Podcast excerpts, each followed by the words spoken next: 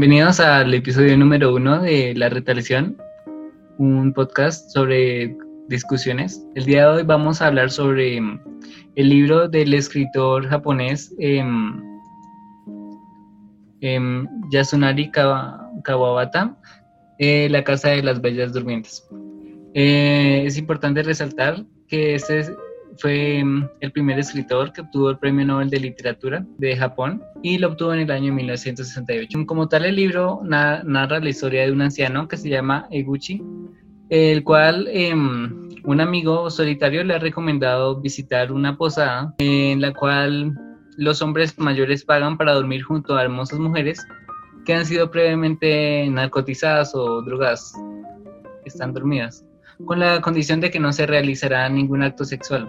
Entonces durante pues el libro van a, va a narrar cómo es eh, la experiencia del protagonista en, este sitio y cómo pues con cada mujer digamos que va como recordando ciertos momentos de su vida con otras mujeres y em, hablando sobre distintas eh, temáticas como lo es el digamos que la soledad de los ancianos, eh, la tristeza y em, cosas así por el estilo. Em, sobre el autor, pues, eh, ¿qué podemos decir? Digamos que, como dije que, ah, pues, fue el primer premio Nobel de su país. Eh, él nació en la ciudad de Osaka en 1899. Estudió literatura mm, japonesa y pues sus primeros trabajos fue como reportero. Y después de que, esto fue durante la Segunda Guerra Mundial. Y después de esta guerra, pues se dedicó más hacia la escritura y pues eh, publicó varias novelas. Aparte de esto, pues podemos decir que él muere en el año 1972 porque tenía una depresión al habérsele muerto un amigo muy cercano a él. Entonces, pues él decide suicidarse en un apartamento y pues digamos que hasta ahí va la vida de él. Otros aspectos importantes, como ya había dicho, pues el libro como tal no no se va a fijar en, los aspectos eróticos de, este sitio, de, las mujeres, sino va a ir más allá, eh, como dije, sobre, reflexionando sobre la vejez, la decadencia física, el transcurso del tiempo y los recuerdos. Otra cosa que también es importante es que en el caso de los latinoamericanos. Este libro inspiró a Gabriel García Márquez para escribir una novela para escribir una novela corta que se llama que se llama La memoria Memoria de mis putas tristes. Y bueno, eso, eso. Vamos, em, voy a presentarles los integrantes del podcast. Mm, hola, pues yo voy a hablar sobre películas, feminismo. Voy a estar hablando sobre arte, música, principalmente. Pues en cuanto a, al libro, se puede decir bastantes cosas. Primero, pues Sí, considero que es un libro erótico y un poco reflexivo. Me, gustaría asemejarlo con una película bastante buena, que es El curioso caso de Benjamin Borden. Es una película de David Fisher, eh, que básicamente nos habla de la melancolía que, padece un anciano al convertirse en un niño. La película básicamente trata de que primero está el anciano ahí viviendo su agonía y va recapitulando su vida hasta cuando era niño y ahí termina la película.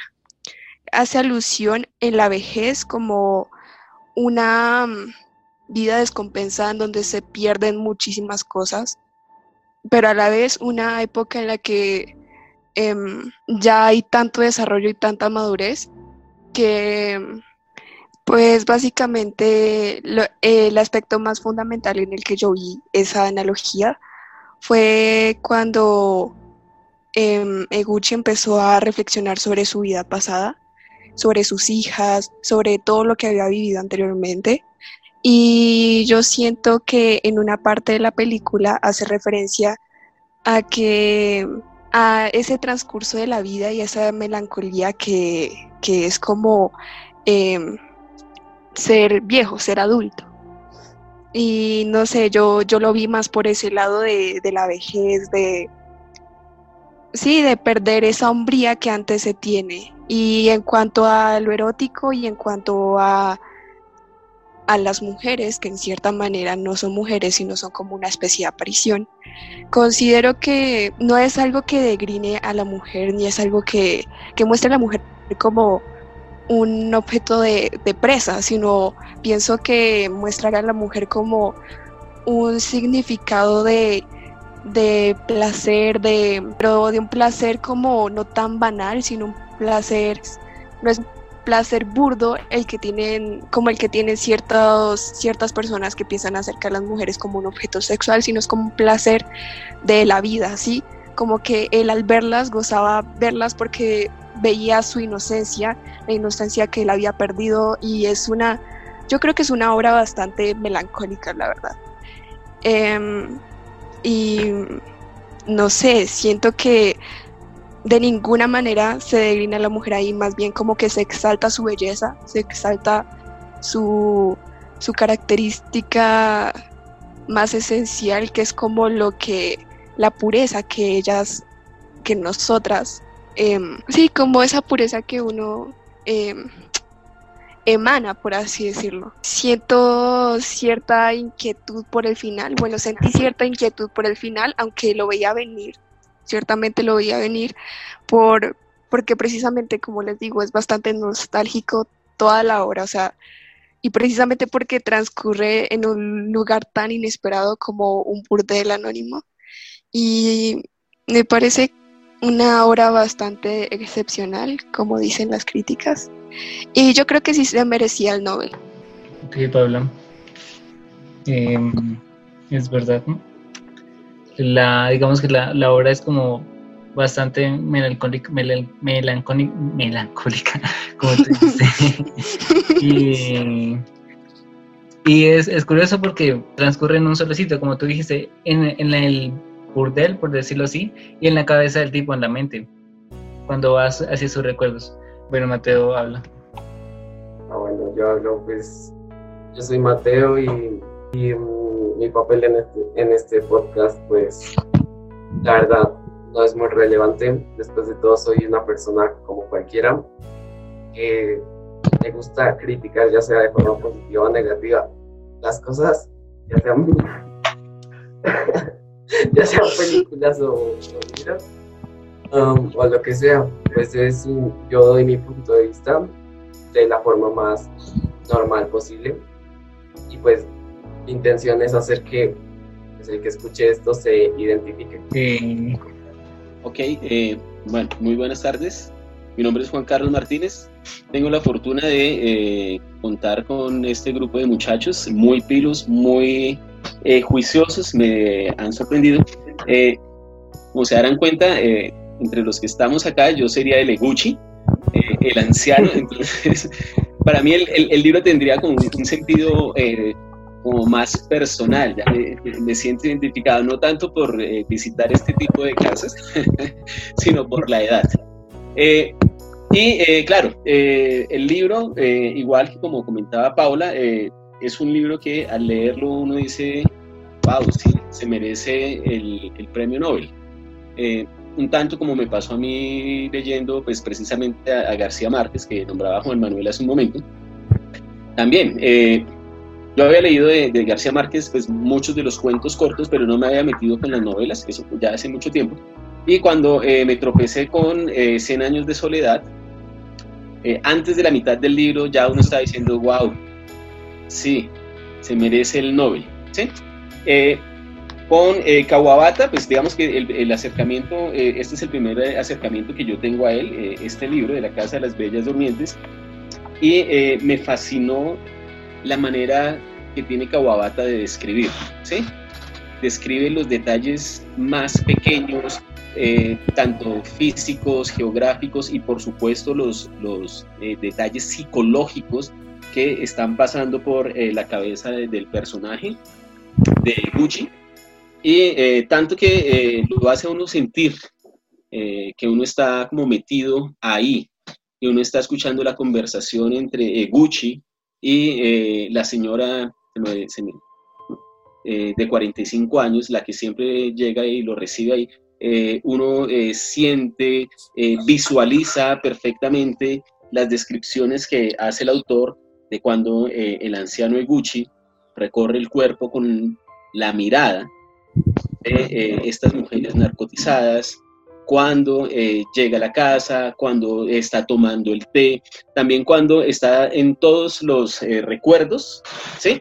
de las mujeres que habían tenido alguna significación para él o de incluso de sus hijas, me parece que la manera que tiene de escribir Kawabata es espectacular. Entonces, me parece que es un, muy buen libro, ¿sí? Hay que recomendarlo y eh, me agrada mucho pues estar acá con ustedes. Simplemente pues quería señalar eso, ¿no? Como, como la, maestría que tiene este señor para, para la descripción, ¿no? Para esa descripción literaria, para hacerlo sentir a uno en el ambiente, en el lugar, eh, para hacerlo, eh, hacerle sentir a uno lo que está pensando pues el protagonista.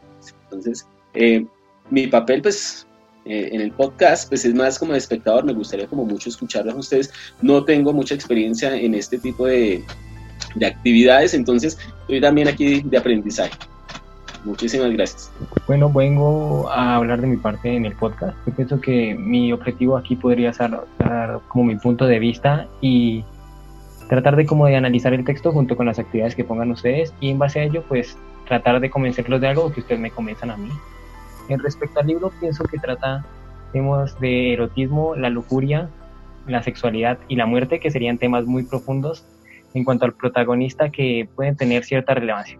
Algo que quiero destacar, pero pues ya dijo Juan Carlos, era lo de las descripciones. Claramente que el autor hace unas descripciones muy concisas y hace que como como que uno sienta que está viviendo el momento dentro de la historia y llegar a hacer sus propias conclusiones, como analizar lo que está sucediendo.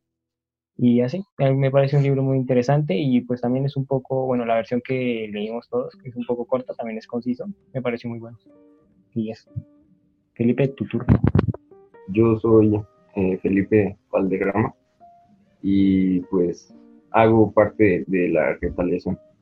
No puedo prometer eh, hablar de algún tema en específico eh, en este podcast, pero más bien veo como estas reuniones como la oportunidad de mejorar o aprender a mejorar mi discurso y pues en la medida que me gustaría, en la medida que se pueda y tal vez pues llegue a concretar una que otra opiniones propias sobre diferentes temas que sean puestos a debate en estas reuniones. Eh, pero bueno, eh, la, ocasión de esta reunión es hablar sobre eh, el libro llamado La Casa de las Bellas Durmientes, escrito por el japonés Yasunari Kawabata. Y pues principalmente lo que puedo decir sobre este libro como introducción sería que explora la soledad y los pensamientos que eh, tiene el autor y a la vez el protagonista del libro eh, durante como la vejez y todas las oportunidades que tienen para pensar sobre las memorias que tienen y como dar pasos atrás, pensar en lo hecho y analizar lo que han hecho y lo que es de sus vidas. Entonces, principalmente eso puedo decir como abrebocas del libro. Em, y pues nada, eh, espero que podamos eh, compartir opiniones y pues informarnos un poco más quizás. Ok, Felipe. Em, bueno, ahora sí vamos a iniciar con el análisis como tal. Pues más o menos son opiniones de, opiniones de nosotros sobre el libro.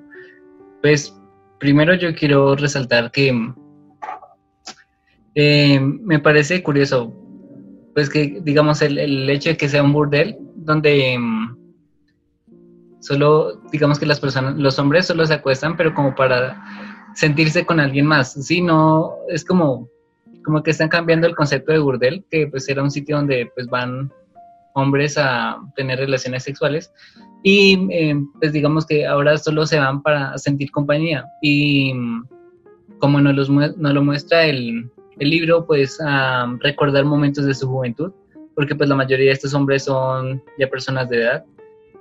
Y pues es eso, que es un, un burdel curioso de cierta forma. Sí, a mí también me causó como curiosidad esa parte, o sea, no, como el, no sé si realmente existan ese tipo de, sitios o simplemente pues haya salido de la imaginación del autor, pero es, bien interesante, eh, digamos, eh, el hecho de que allí no se va como a satisfacer una necesidad básica, primaria, animal, sino que eh, la finalidad de, esta casa no está pues en, esa satisfacción sexual, física, animal, como decía hace un momento, sino que presta otro, otro servicio, ¿sí? Y es, ese servicio de, hacer sentir a los ancianos nuevamente jóvenes, ¿sí? Un poco como también eh, creo que lo decía eh, García Márquez, si no estoy mal, ustedes me disculparán si me equivoco, en El amor en los tiempos del cólera, ¿sí? Eh, Florentino Ariza, pues el, protagonista, él pues empieza a tener muchas relaciones con muchas mujeres y eh, también con muchachas jóvenes, ¿sí? Entonces, eh, eh, hay una frase que, que, dice, que dicen ahí en, El amor en los tiempos del cólera, y es que a esta edad, dice Florentino Ariza, ya también a una edad vieja, de 70 años creo más o menos, está teniendo relaciones con una niñita como de 12 o 14 años, no lo recuerdo muy bien, dice que a, esta edad la juventud solo se puede prender, ¿sí? Solo, o sea, la juventud se, se se prende por contagio, ¿sí? Y me parece que es un tanto similar lo que está planteando aquí eh, Kawabata con los ancianos. Eh, van en búsqueda de esa juventud perdida, ¿sí? Eh, ustedes pues miran ahí, siempre se está haciendo referencia a que son hombres que ya no son lo suficientemente hombres para ser hombres para una mujer, perdón ahí como el trabalenguas, ¿sí? O sea que como que han perdido esa virilidad. Y el hecho de que eh, las mujeres estén dormidas, que no sepan, eh, les permite a los ancianos como olvidarse de su vejez y eh, como regocijarse en, en, esa juventud, volverse a sentir otra vez jóvenes. ¿Sí? Paula, cuéntanos. Em, yo quiero añadir algo a lo que tú mencionaste y es que encontré una cita del libro que supongo que es más, más allá de la mitad, dice, y ahora sabía que los ancianos venían aquí, lo siento, y ahora sabía que los ancianos que venían aquí llegaban con una felicidad más melancólica, un anhelo más fuerte y una tristeza mucho más profunda de lo que había imaginado. Aunque la suya era una especie de aventura fácil para los ancianos, un modo simple de rejuvenecimiento, en su esencia ocultaba algo que no volvería pese a todas las nostalgias, que no se curaría por muy grandes que fuesen sus esfuerzos. El hecho de que la hechicera experimentada de esta noche fuera todavía virgen no era tanto la señal de respeto de los ancianos hacia sus promesas, sino la triste señal de su decadencia. La pureza de la muchacha era como la fealdad de los ancianos. Y en cuanto a esto, mm, quiero centrarme un poco más en la parte en la que dice sobre el rejuvenecimiento, aunque la suya era una especie de aventura fácil para los ancianos, un modo simple de rejuvenecimiento. Es decir, veían en las, mujeres pues como una especie de liberación.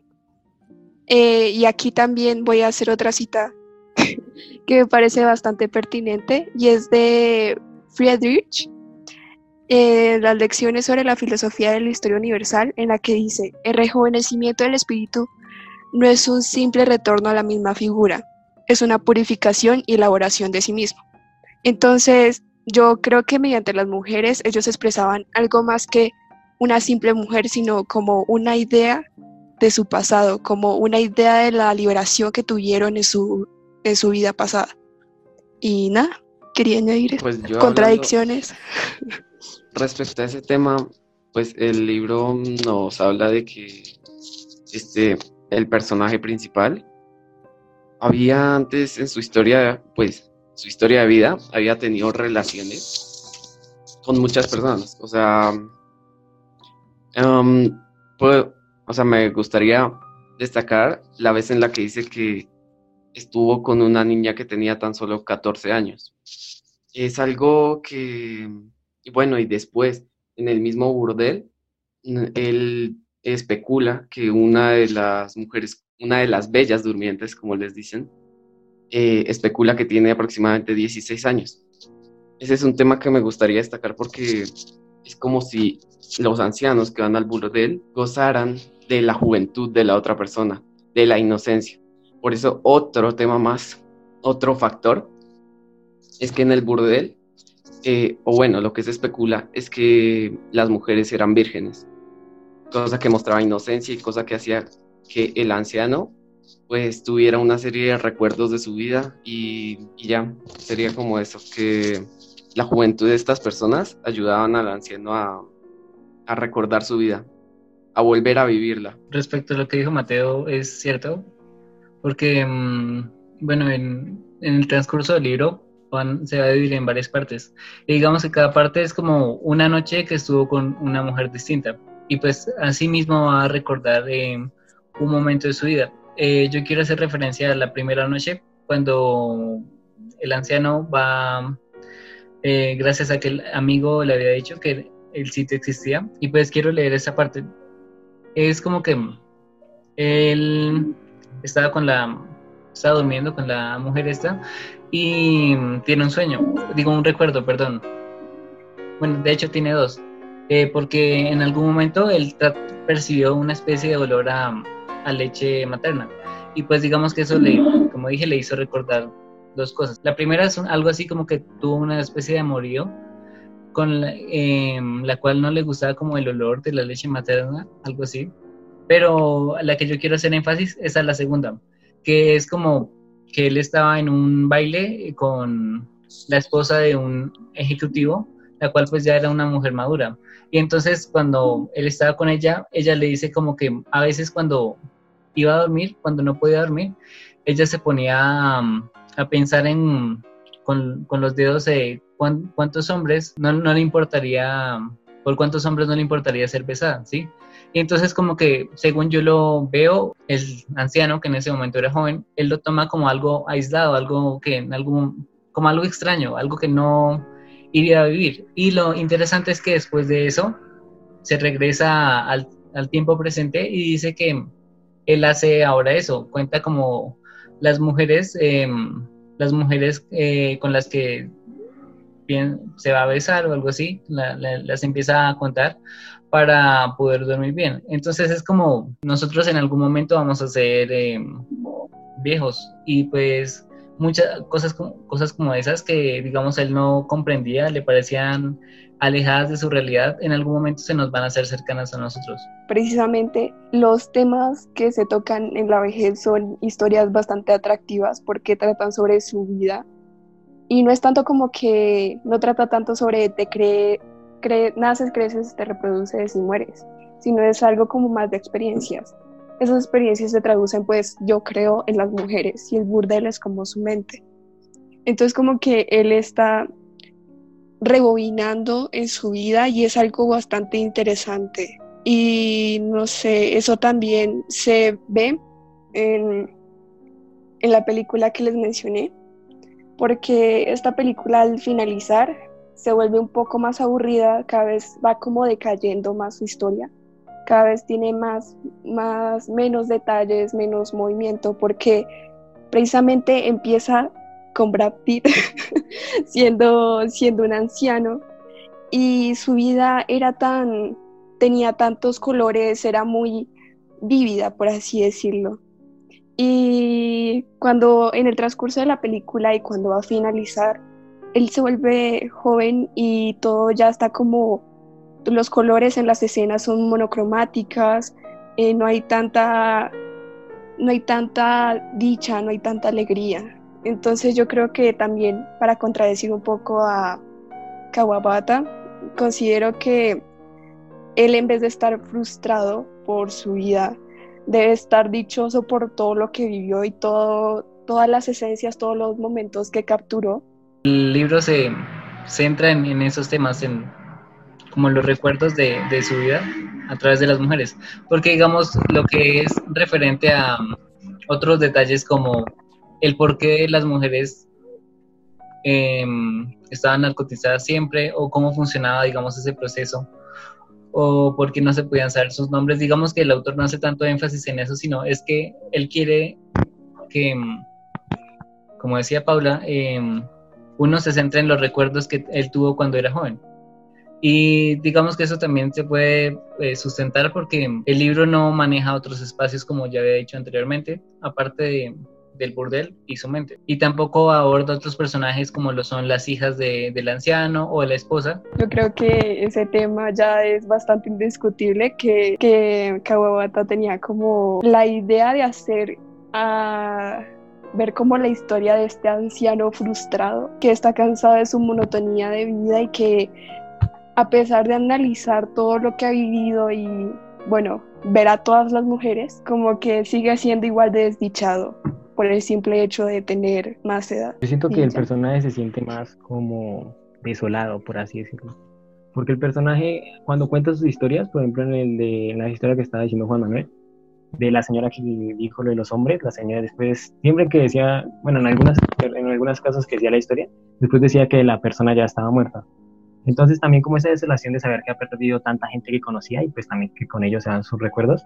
Entonces el hecho de estar ya con las mujeres como que le devuelve la esperanza de una mañana mejor y de que aún no es un viejo inútil del todo o algo así, le da una esperanza para sentir como felicidad, para sentirse vivo. Bueno, pues ya teniendo en cuenta todos estos aspectos que el libro habla de la melancolía, hay que tener en cuenta que el tema central es la vejez, ¿no? La vejez que es un dilema que el ser humano siempre ha tenido enfrente y la muerte. Pues es que el, mm, el personaje eh, está a un paso de la muerte. Digamos que la vejez es un paso, estás muy cerca de la muerte y pues se podría decir que más da. Mm, lo que Paula decía de, de que en tu juventud eh, las cosas son más monocromáticas. Bueno, ahí me corregirás. Um, pues yo, yo, bueno, em, diría que más o menos lo que entendí del texto fue que la vida no consta tanto como de las etapas. Digo, o sea, conectando con lo que había dicho Mateo. Em, sí, o sea, cuando uno, me imagino, está en la vejez, desearía volver a la juventud. Pero estando en la juventud uno quería crecer para conseguir ciertos beneficios de la vejez, bueno, de la madurez en sí, pero pues, bueno, em, la cosa es que veo las etapas de la vida como espacios en los que hay limitantes, pero hay ciertos beneficios. Eh, siento que el autor quería decir más o menos que lo que interesa es los momentos que le hacen sentir a la persona que está vivo. Cada pequeña sensación hace que el protagonista como que conecte el presente con el pasado y recuerde algunas de las cosas que había vivido. Y pues, bueno, yo, yo más o menos eh, tomé el texto también como algo enfocado a la vejez y a la soledad, porque pues Eguchi al ver que las mujeres eran tan jóvenes, se percataba más de su vejez, razón por la cual también eh, los ancianos que iban a aquel lugar, pues aunque tenían cierto momento de felicidad, puesto que recordaban sus memorias y como podrían dormir bien. Sí, a mí me gustaría también pues ahí hablar pues en consonancia con, pues, con lo que se ha venido hablando. Sí, eh, bueno, no es solo que eh, los ancianos, eh, digamos que evoquen su juventud, sino que al parecer yo también sentí ahí como que detrás de, del libro hay una, como una intención del autor, ¿sí? O bueno, no sé si sea intención del autor o de pronto ya es porque uno pues lee desde, unas, desde un cierto punto de vista o desde una cierta eh, idea preconcebida, pero eh, yo sentía que, eh, que como que el autor, en la medida en que nos transportaba por medio de las descripciones y de los recuerdos que tenía Gucci, como que nos hace caer en una dimensión un poco como ontológica, ¿sí? En donde nosotros nos damos cuenta de la fugacidad de la vida, ¿sí?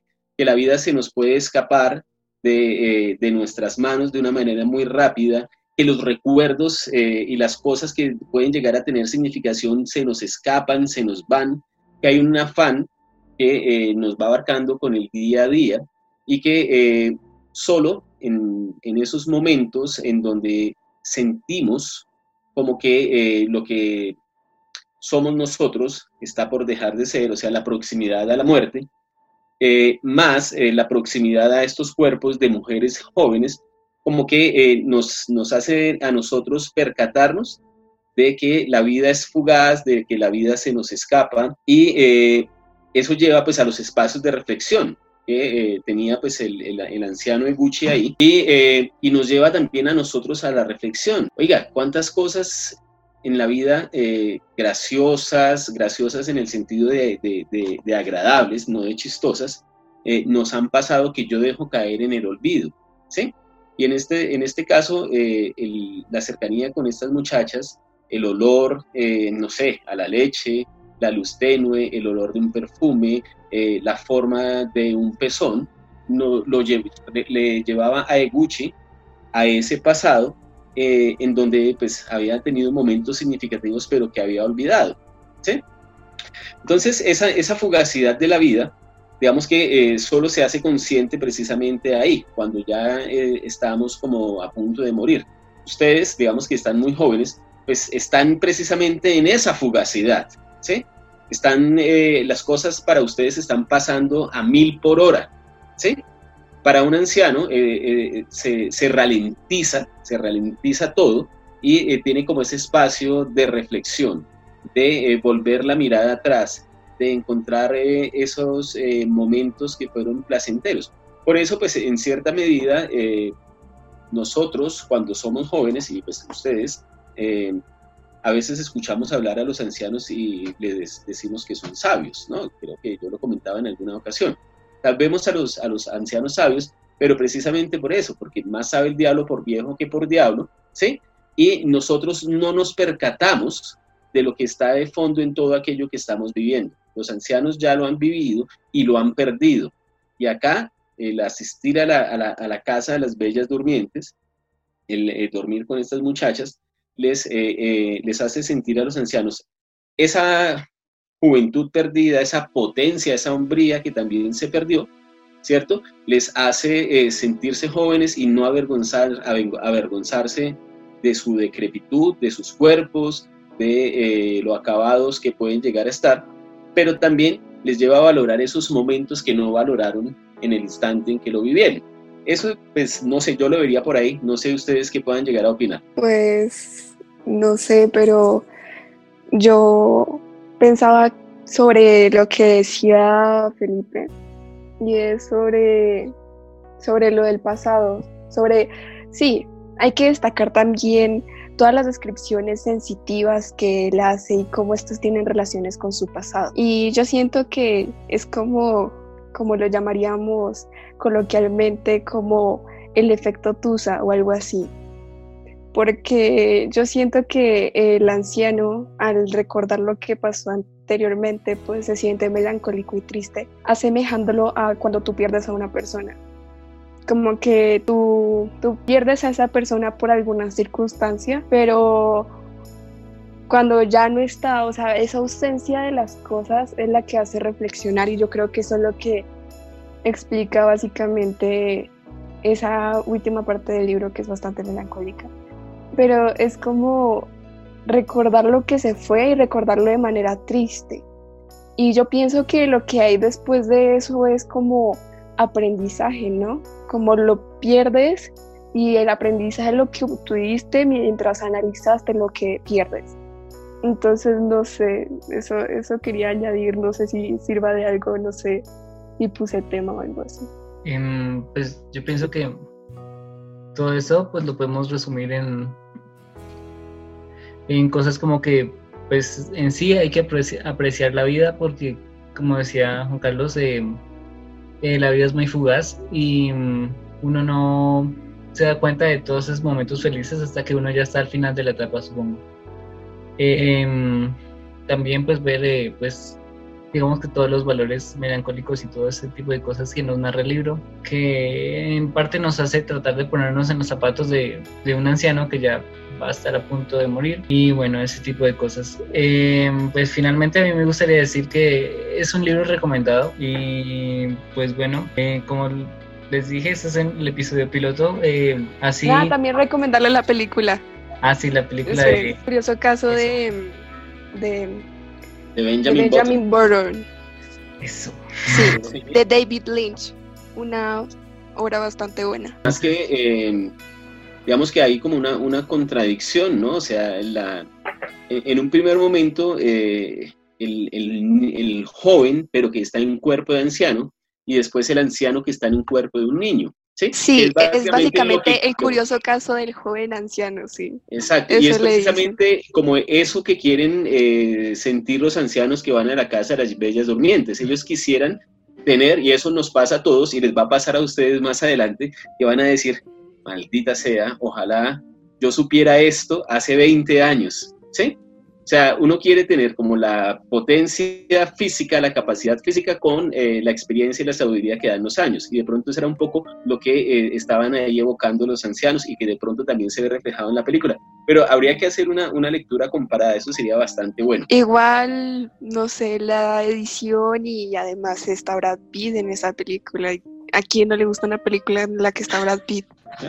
Además tuvo, tuvo bastante taquilla en su época y fue mm, nominada al premio Oscar a, a mejor mm, mejores, espera, entonces es que la- la- Bueno, Chicos, eh, eh, producción, por producción. ok.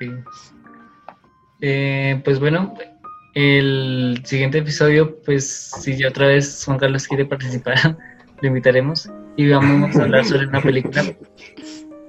Y bueno, Claro espero que sí. que les haya gustado este episodio piloto. Gracias.